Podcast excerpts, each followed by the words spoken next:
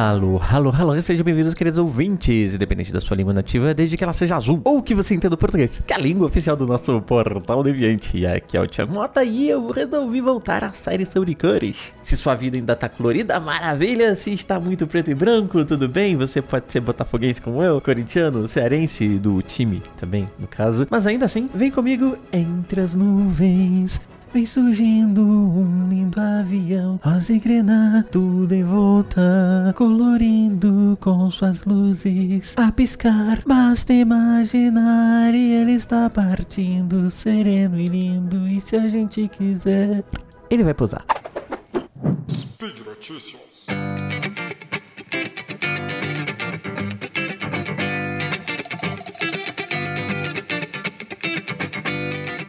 Poderia dizer que cores existem, mas ao mesmo tempo que nenhuma cor existe de fato. Tiago em cima do muro e não, não é contraditório. Em linguística a gente chama essa forma de dizer as coisas, né? De genericidade e de especificidade. Então o que acontece é que todos nós enxergamos a luz e o espectro visível e as cores são variações desse espectro. Vocês podem procurar no Google por espectro eletromagnético e vocês vão achar várias imagens interessantes sobre isso. É, então assim, eu posso dizer que nós enxergamos o que chamamos de cores, assim, no plural de uma forma bem genérica mas no sentido mais específico, vermelho, verde, rosa, amarelo, essas coisas, as cores, não existem. As cores específicas não existem, o espectro, ele existe. E aí a gente dá o nome que a gente quiser para essas coisas. E o que acontece é que cada cultura, de acordo com vários fatores históricos, elas acabam dando importância para certas diferenças nesse espectro da luz visível. E conforme elas são importantes, a gente dá um nome para essa faixa. Exemplo, os nomes. Nomes, porque os nomes existem, as cores não necessariamente, tá? Então, os nomes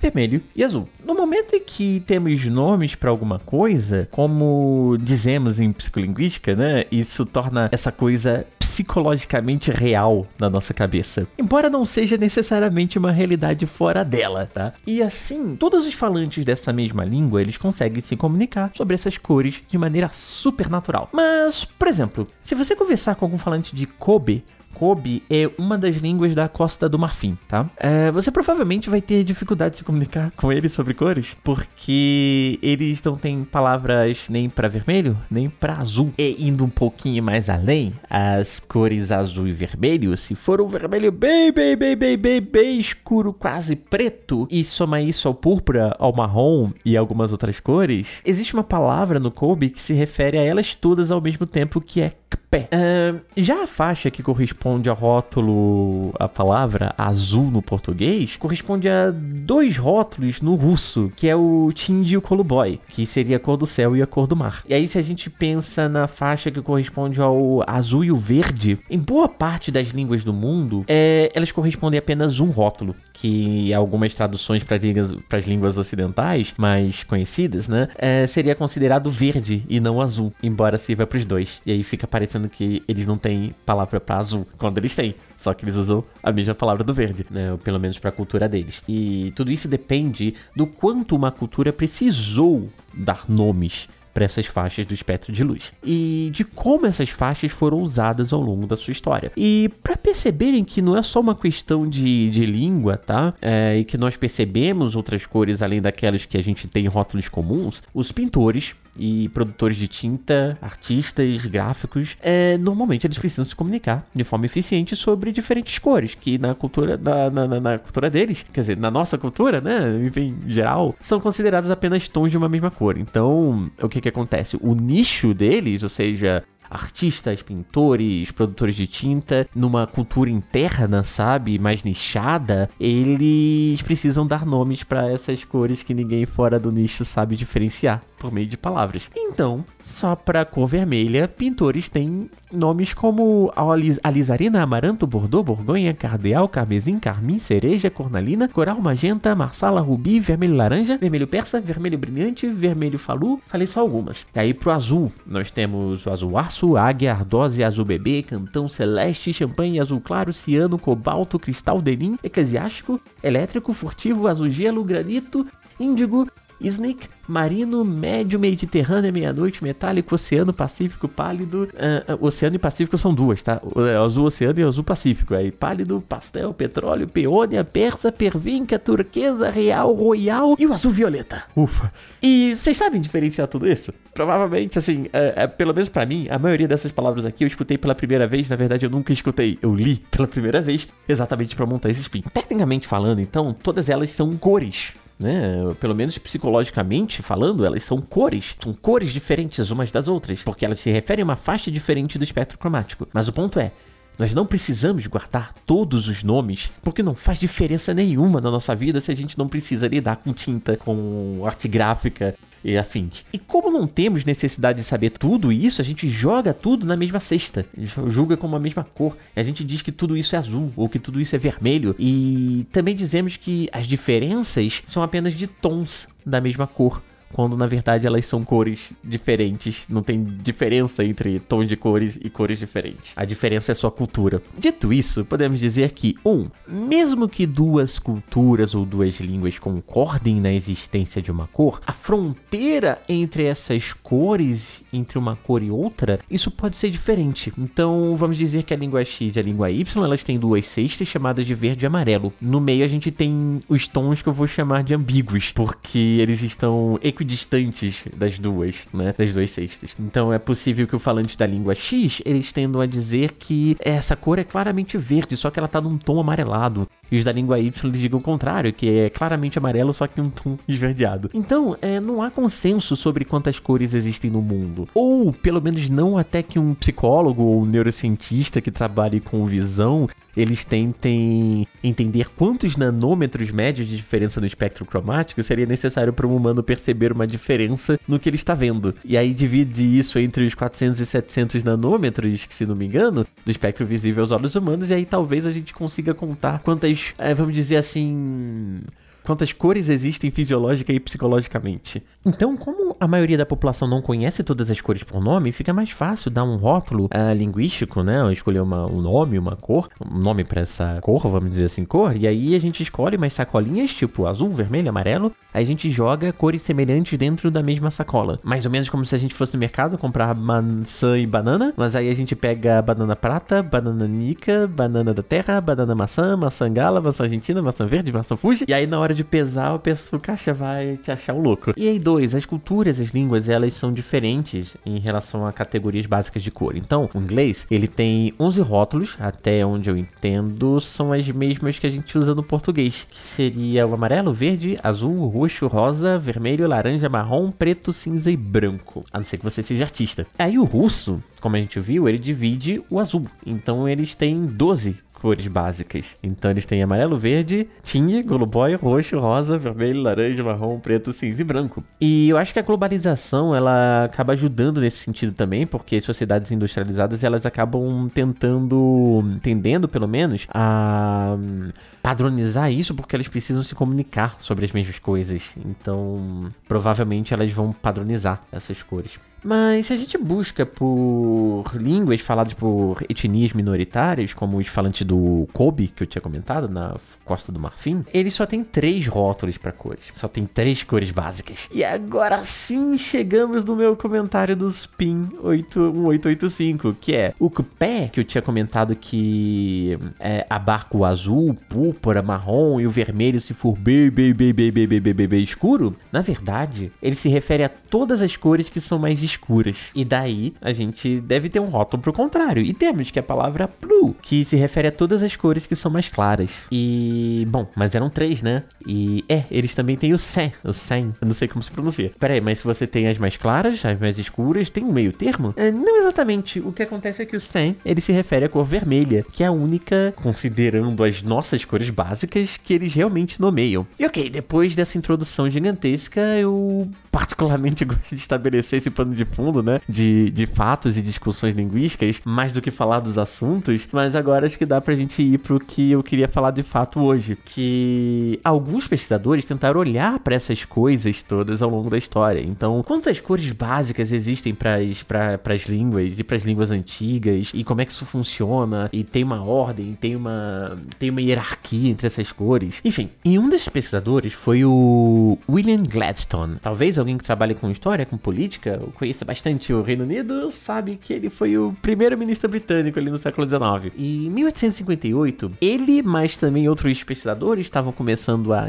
a olhar para essas coisas. Eles perceberam que as cores das obras do Homero, a, a, é, aquele da Ilíada, da Odisseia e tal, se resumia a oito cores básicas. Então a gente tem 11, o russo tem 12, o Kobe tem 3 e o grego antigo tinha 8, aparentemente. Seriam branco, preto, amarelo, vermelho claro, vermelho sangue, ou seja, a gente já tem dois tons de vermelho, embora eu não goste de falar de tons. Cinza, púrpura e índigo. Seria meio que o azul, correspondente ao azul, de certa forma. Aliás, índigo é, é, é um tom de azul ali, né, naquelas tintas que eu tinha comentado. Uma delas era usada para descrever a cor do mar, que provavelmente era o índigo, né? Azul e não, ele era o equivalente ao púrpura. E essa palavra equivalente ao púrpura também era usada para descrever a cor das nuvens carregadas no céu e, e o vinho.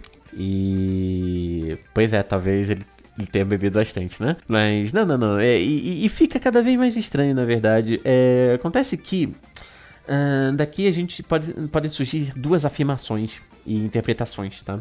E a gente tem que ter um certo cuidado com essas interpretações, com essas afirmações sobre as línguas, tá? Uma delas é que uma coisa é a gente dizer que a língua X não tem uma palavra para a cor Y, que eu não concordo, mas me parece uma afirmação inofensiva. Até porque, como a gente já viu, uma língua indígena, por exemplo, que não diferencia o verde do amarelo, eles só não diferenciam. Não quer dizer que eles não têm palavra para uma delas. A palavra é a mesma, é só isso. Seria mais um erro de interpretação dos dados. E a segunda coisa, na verdade, é um conjunto de afirmações que é muito mais polêmico e polêmico não. É, vamos dar nome aos bois, é preconceituoso mesmo e definitivamente não é essa a interpretação correta dos dados, tá? Então muita gente, eles inclusive, o Gladstone inclusive, diziam que os gregos clássicos eles não enxergavam a cor azul, por exemplo, qualquer cor, né? Ou qualquer uma dessas cores que eu sei que existem porque existem na minha língua e tal e que eu não consigo encontrar nesses textos antigos,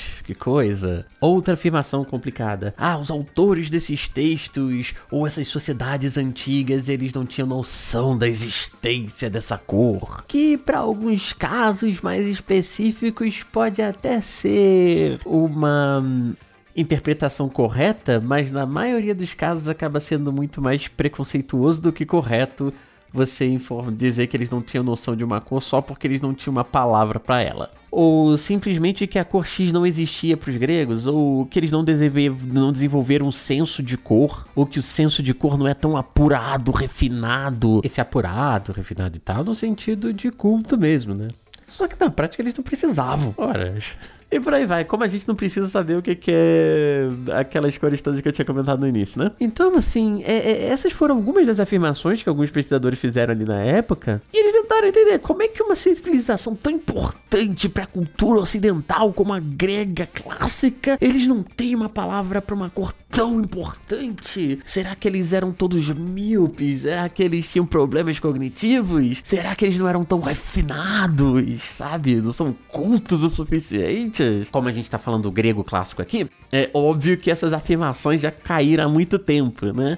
Mas Aí vocês lembram que a gente comentou sobre o Copper, que tem três palavras para cores. É isso. Quando a gente fala de línguas indígenas, quando a gente fala de línguas aborígenes, quando a gente fala de línguas africanas, infelizmente, normalmente, as pessoas continuam com esse discurso horroroso. Enfim, eu, eu nunca vi, ou não que não aconteça, pelo menos nunca vi, não tem evidências, um russo falando as mesmas coisas do português, por exemplo, ou do inglês. Nossa, que culturas esquisitas essas que não conseguem entender a diferença entre Shinji e Goluboy. E na prática, na prática, essas línguas têm uma palavra, sim, para descrever qualquer cor que elas quiserem. Da mesma forma que, uh, mesmo que a gente não seja pintor, nós temos palavras para marsala, para rubi, para vermelho laranja, para vermelho persa, para vermelho brilhante, para vermelho falu, que é o vermelho. Nós, mesmo que não sejamos pintores, nós temos palavras para celeste, para champanhe, para ciano, para cobalto, para cristal,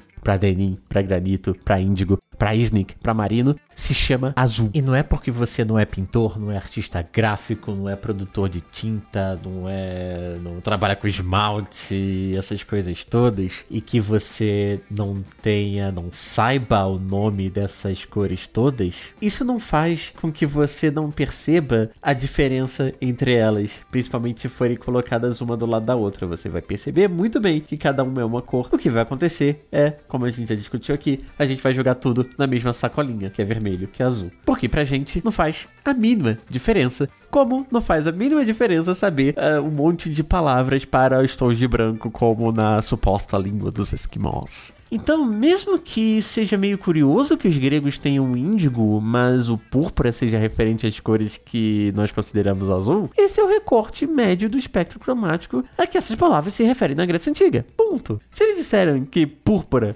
que é, é a cor do mar, é porque na língua deles, naquele momento histórico, eles nomeavam como púrpura. Ponto. Não quer dizer que eles não enxergavam aquela cor. Ora, e o mesmo vale para qualquer língua do mundo. Então, todas as culturas têm nomes para todas as cores possíveis. Algumas vão ter mais nomes, outras vão ter menos nomes. O russo vai ter 12, o português e o inglês vão ter 11, o Kobe vai ter 3. Mas todas elas estão abarcadas nessas mesmas sacolas. E a questão é saber agora como essas línguas vão definindo o número de sacolas que elas precisam para nomear as cores que essa cultura precisa informar as outras pessoas do grupo. Enfim, era isso que eu queria falar, porque muitas vezes a gente acaba usando um mito sobre alguma coisa que apareceu na história, na ciência, para meio que justificar alguns preconceitos ou para justificar o porquê que eu vou ser preconceituoso com tal cultura, com tal pessoa. E a gente tem que evitar essas coisas, tá? Isso serve como uma boa introdução, porque no próximo spin eu já vou direto pra gente tentar entender algumas potenciais variáveis que nos ajudem a explicar como essas culturas definem o número de sacolas para cores, tá? Assim, eu quase esqueci, desculpe. Eu preciso agradecer o JP, que eu só não sei a que se refere JP, João Paulo, Jean-Pierre, não sei, que comentou no meu Spin 1885, exatamente o último sobre cores, falando sobre um podcast muito bacana da Aline Valek, que é o Bobagens Desconhecidas, e tem um episódio que é sobre quem inventou o azul. E ela segue um caminho Uh, também parecido com que eu comecei a traçar aqui e espero continuar no próximo, mas na verdade o próximo é mais para responder a pergunta que ela não conseguiu responder. Então é isso, valeu JP. Comentem, me digam o que vocês acharam, deixe um comentário aqui no post ou envie um e-mail diretamente para mim também no thimota com dois t's, arroba, ou contato@saicast.com.br. Eu aproveito também para lembrar que vocês podem ajudar o projeto a melhorar através do Patreon, do Padrim e do PicPay. E é isso, por fim. Uh, nos sigam, nos amem, nos divulguem nas suas redes sociais. Até a próxima. Tchau, tchau.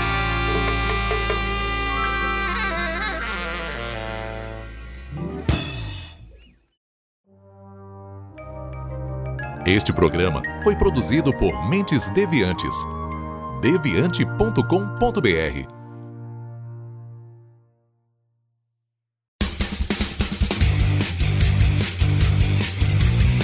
Cortes, edição de podcast.